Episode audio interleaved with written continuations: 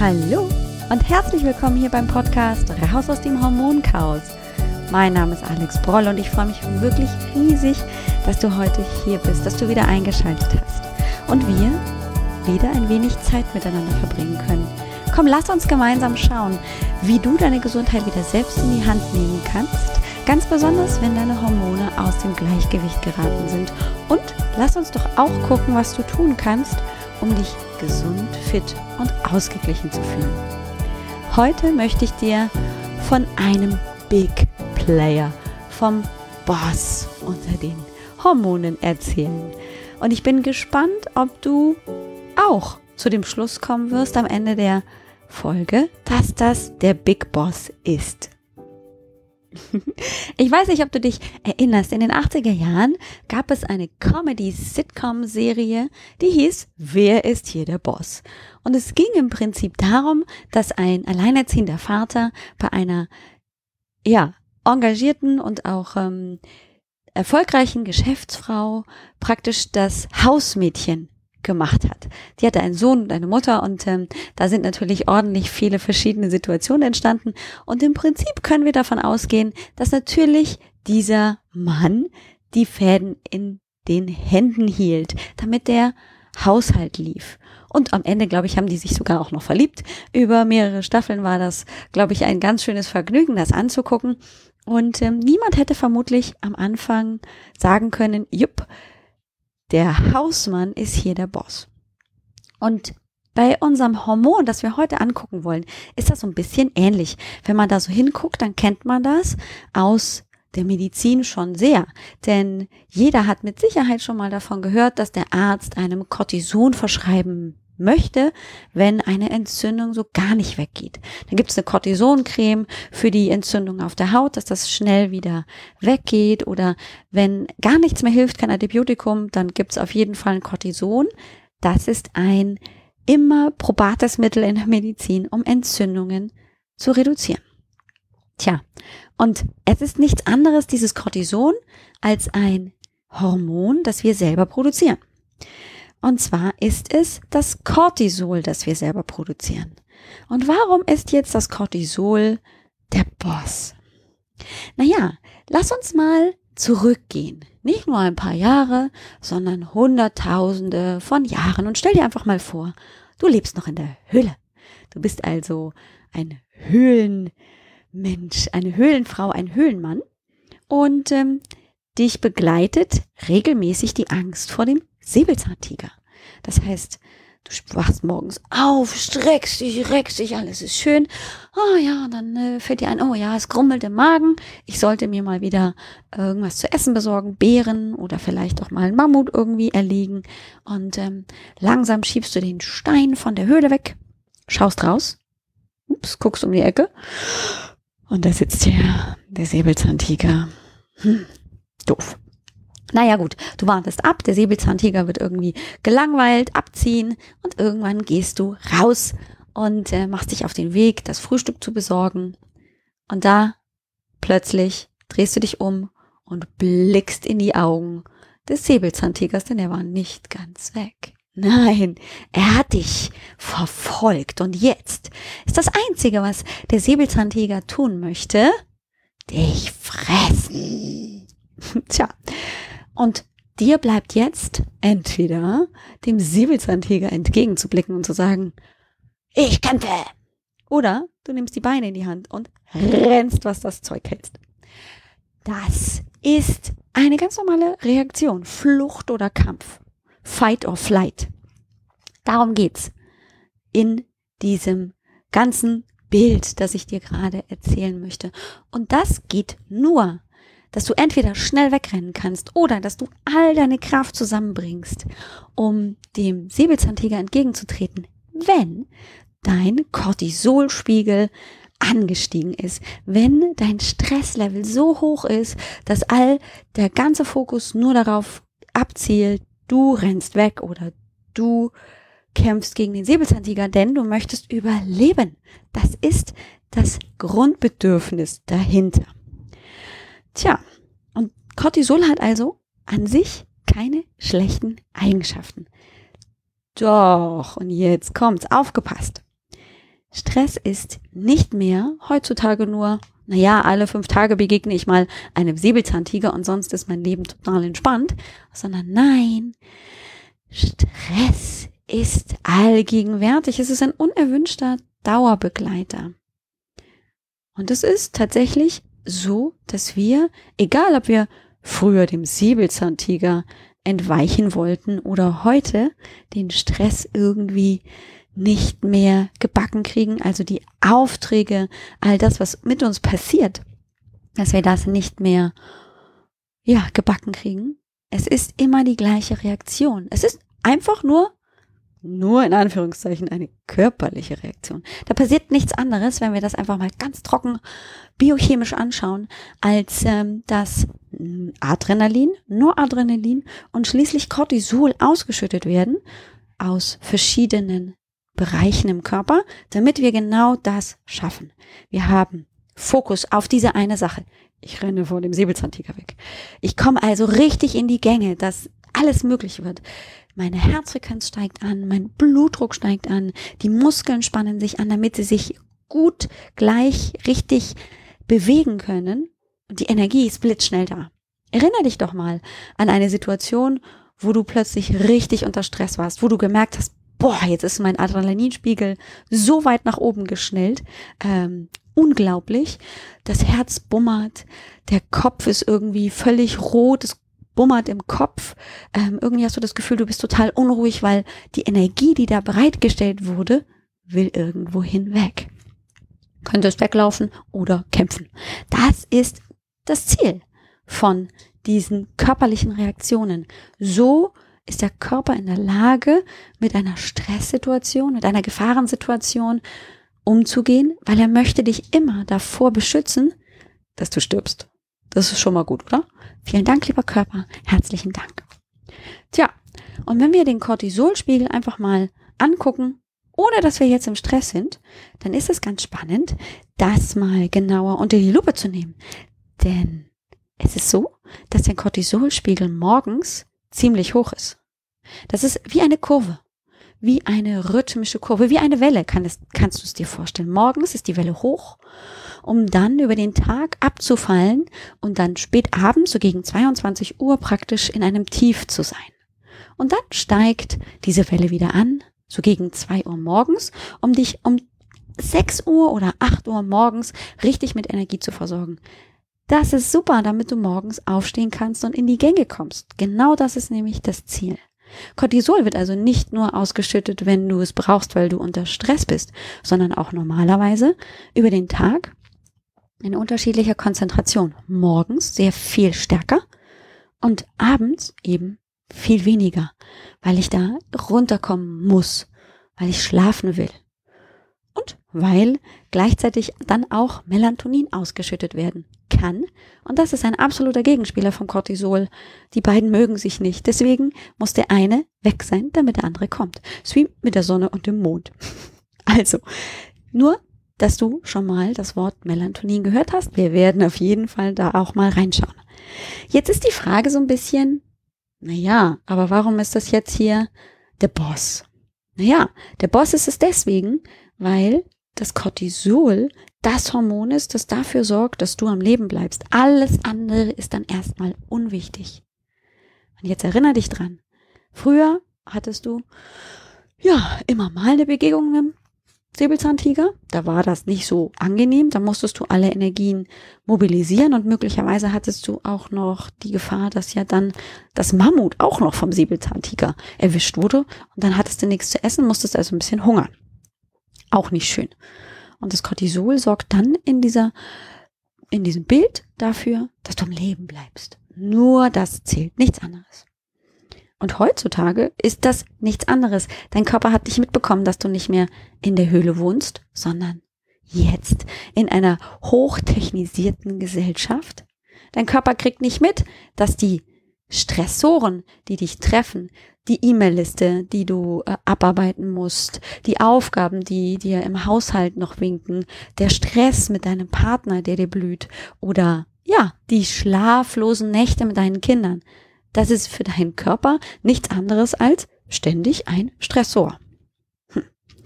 Und genau hier ist das Problem, weil du nämlich inzwischen viel mehr Cortisol ausschüttest durch den Dauerstress, durch diese ständige Dauerbegleitung des Stress.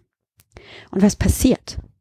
Naja, genau das, was passiert jedes Mal, wenn du in Hunderttausenden vor Jahren, was passiert wäre, wenn du vor dem Säbelzahntiger davongelaufen wärst. Der Blutzucker wäre angestiegen. Das bringt nämlich sofort Energie. Irgendwo wird dann sofort Energie bereitgestellt und das sorgt dafür, dass Insulin ausgeschüttet wird. Das ist super, weil damit bekommt dein Körper Energie. Über das Insulin sprechen wir aber auch noch. Dann sorgt es dafür, dass dein Fettaufbau gefördert wird. Ja, das sorgt dafür, dass also all die überschüssige Energie, die jetzt übrig ist, die wird nicht gespeichert in Glykogen, das ist eine Sonderform der Glucose, also des Traubenzuckers, sondern in Fett.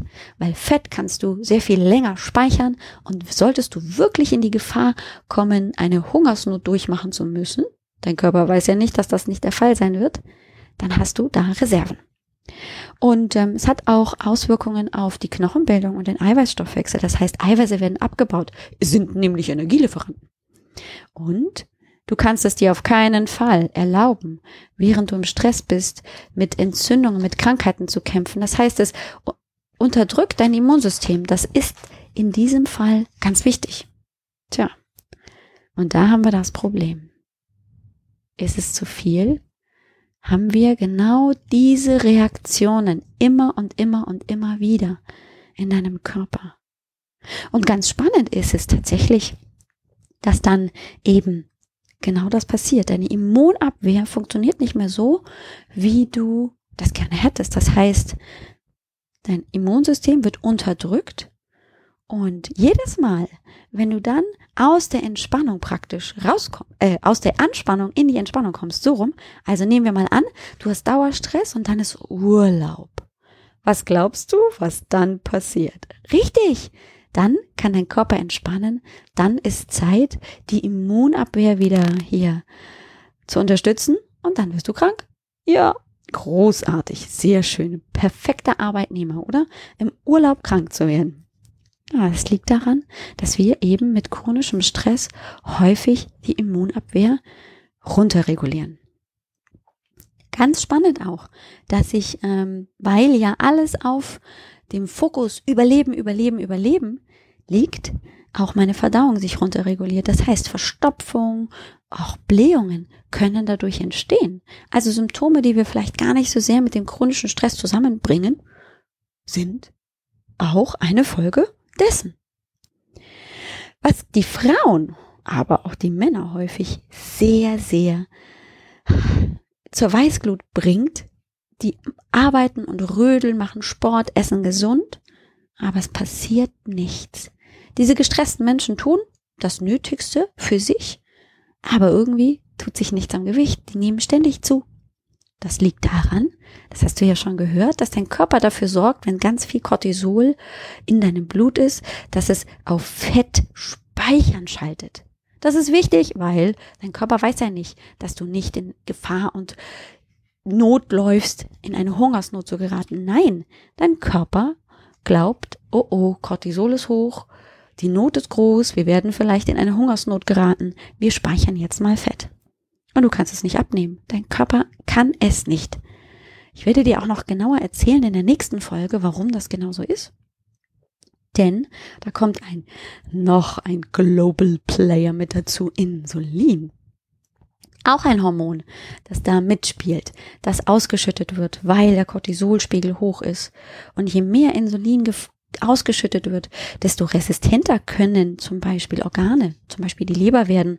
Und dann muss immer mehr Insulin ausgeschüttet werden und immer mehr Zucker braucht es, um überhaupt das Insulin nach draußen zu locken. Tja, und dann habe ich ein Problem. Dann habe ich nämlich die Gefahr, dass ich Diabetes bekomme, also eine chronische Zuckerkrankheit. Hm. Spricht schon einiges gegen chronischen Stress, oder? Und dann habe ich noch so ein Problem mit dem Schlafen.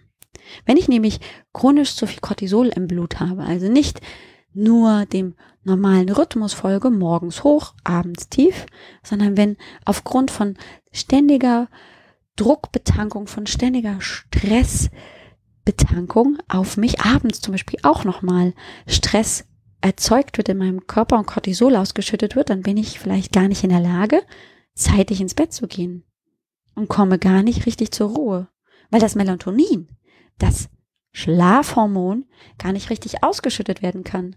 Weil du erinnerst dich, ich habe dir vorhin schon ein klein wenig erzählt, Melatonin und Cortisol, die können nicht zusammen. Die können nur entweder oder. Wenn ich jetzt ganz viel Cortisol in meinem Blut habe, tja, dann schaut es schlecht aus mit dem Schlafen. Und was tatsächlich auch ganz spannend ist, dass natürlich auch zum Beispiel die Knochen darunter leiden, wenn der Stress zu groß ist.